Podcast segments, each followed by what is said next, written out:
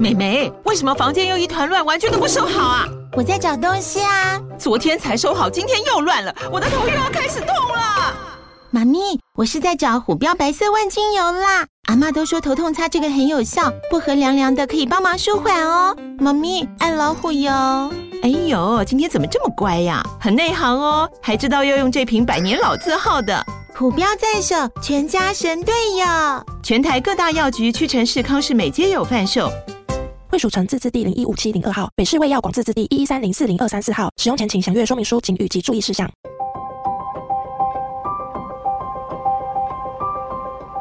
一趟捷运的时间，听一本好书的精彩。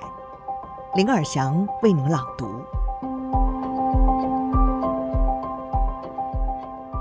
您好，欢迎您再次收听《天下好读》，我是林尔祥。今天想为您介绍的这本好书是《先生心态》，打造强韧的自信，不再被压力拖累，摆脱停滞和平庸，一起改写人生。作者呢是美国维吉尼亚大学运动心理学博士，知名的绩效心理学家纳特辛瑟。他目前是美国西点军校绩效心理学城的主任。曾经担任 FBI 学院、美国陆军征兵司令部和纽约市消防局的顾问。绩效心理学呢，是美国当前应用最广的心理学领域。从1992年以来，辛瑟持续地帮助军人、顶尖运动员以及企业管理人员如何掌握自信和心理韧性。他培育了许许多多美国陆军的领导人才、奥运选手，还有。超级杯的 MVP。今天我们书斋的主题是：完美主义心态最重的人，往往只有中等成就。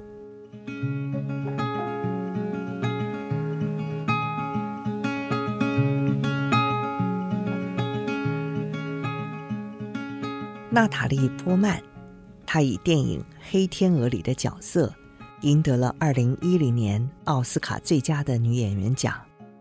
这部电影描述一名芭蕾舞者努力练习，希望在纽约市芭蕾舞团制作的柴可夫斯基音乐剧《天鹅湖》扮演主角。波曼饰演的妮娜，她从小就梦想演出《天鹅湖》的主角，受到童年梦想的驱使，她狠下心追求完美，最终却堕入了自我毁灭的深渊。影史学者。亚德兰卡·史考林·卡普夫说：“这部电影可谓用视觉意象表现出妮娜追求艺术完美的心理历程，以及追求完美所需要付出的代价。在电影里，这个代价的确很高。妮娜一心想让她的每个垫步、每个旋转、每次跳跃都达到完美。”却反而摧毁了他的自尊心和享受生活的能力。他逐渐失去对现实的掌握，出现了一连串荒诞的幻觉，最终导致自己血溅开幕夜。没错，这是电影情节，不是现实人生。但现实中也不乏同样令人不安的故事：洋溢才华而且认真投入的人。最终却亲手毁掉自己的事业，只是因为没有办法接受自己注定不完美这个简单的事实。不论真实或虚构，这一类的故事常见的情节，就是成就大业的抱负和动力走过了头。这些动力起初能够帮助人投入练习，确实是不可或缺，到后来，却渐渐变成消极的完美主义，让人下意识拼命想满足不可能达成的高标准。只要没有达到标准，就会对自己施加批判和负面评价。这个世界上，最快耗尽信心户头、最使人没有办法取得先胜的，莫过于拒绝接受人生而不完美的必然事实，并且学会。与他共处。如果你坚持拿每一个失误、过错和不完美来惩罚自己，绝不可能建立信心的。毁灭型的完美主义与追求完美不同。追求完美是持续努力进步不可或缺的纪律和决心。只要你希望在知识、技术、体能上还有进步，小量的完美主义绝对是必不可少的。而过度的完美主义则会抵消进步，甚至破坏你的生活，就像过量的新香料会毁了任何一道菜的口味一样。每一个人，不论多有天赋或多有成就，在体能、在技术、在心理上，都不会是完美的。也就是说，除了你，你的上司、合作者、竞争者，也经常会犯错啊。不论练习了多久，也不论多用功、多细心，你在运动、工作或其他每一个所扮演的角色，无论是配偶、父母或兄弟姐妹上，也永远没有办法完美。明明深切在乎一件事，却永远不可能做到完美。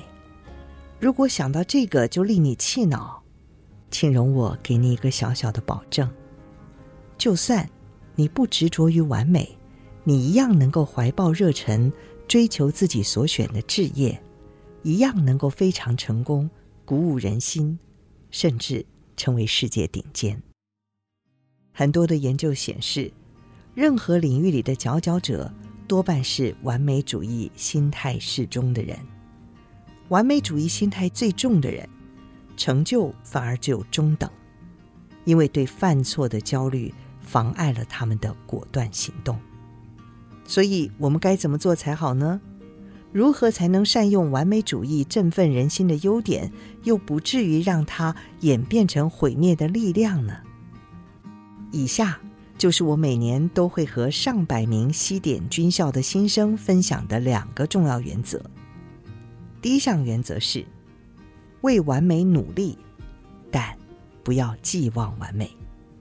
心中明白自己不可能达到完美，但是无论如何都要尽力去做。就用“就来看看我能做得多好”这样的心态，全力的迎击每一项任务，每一个得分，每一个动作，每一场比赛，每一次挥棒，还有每一场会议。也许你会有逼近完美的表现，也许不会。但如果你做到了，太好了，就请好好的享受那一刻。就算没做到，当然这也是家常便饭，也别急着把自己贬为废物，要用客观的眼光看看未来能做些什么调整，承诺自己下一次会那么做，然后就把发生过的不完美给忘掉吧。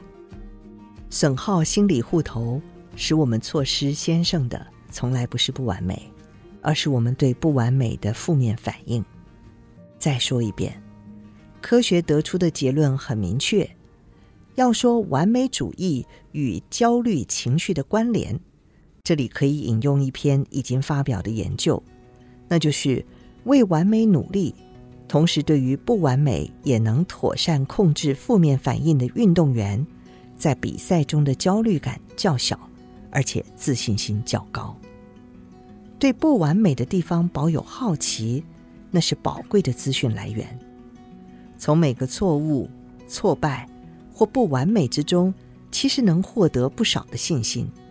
这也正是自信之人会做的事。他们懂得跳脱开来，去审视种种的不完美，然后用最少的情绪问自己：这个错误告诉我什么？下一次我能怎么调整？让结果会比现在更好，就是这种对不完美的好奇心，让他们能够不断的学习成长。如果用这种方式看待不完美，那么每一次失败不会只换来挫折懊恼，反而是迈向成功的基石。既然我们一定会犯错，能够从中获益，岂不是更好吗？功能型的完美主义有个好例子。那就是跳水运动员格瑞格·卢甘尼斯。一九八零年代，他在跳板及跳台跳水项目共获得了五面奥运奖牌，四金一银。卢甘尼斯自称是个完美主义者，但是很矛盾的是，他说：“要想做到完美，我不能不先放弃一点完美。跳水的时候，跳板上有一个红心位置，我很难每次都跳中红心，有的时候会偏后，有的时候会偏前，但这些评审看不出来。无论起跳怎么样，我必须都要做出对应的调整。”不能够把心思留在跳板上，我必须放松，自然读取身体记忆，这才是我辛苦训练的目的。不光是为了做到，还要能从各种错误的出发点把动作做好。我很想问卢甘尼斯，他在奥运及其他国际赛事跳中红心的次数多吗？我猜，命中率应该很低。我也猜他夺得金牌的几次跳水，应该大多数都没跳中红心，只是他放弃了一点完美，对应起跳做出美丽的翻转入水动作，最终拿下高分。他深知自己在跳板上不可能次次都完美的命中红心，但是他没让不完美影响了他接续的动作，包括起跳。跃腾、翻转、入水，这是卢甘尼斯能够在胜负差距相当细微的跳水运动中获胜的关键要素。卢甘尼斯矢志得胜，所以拒绝让懊恼和沮丧占上风。他每一次都会尽全力跳中红心，但不论是否跳中，他都接受结果，保持足够的放松，也就是不忧不惧。让漂亮的动作顺势发生。工作上没命中红心的时候，你通常的反应是什么呢？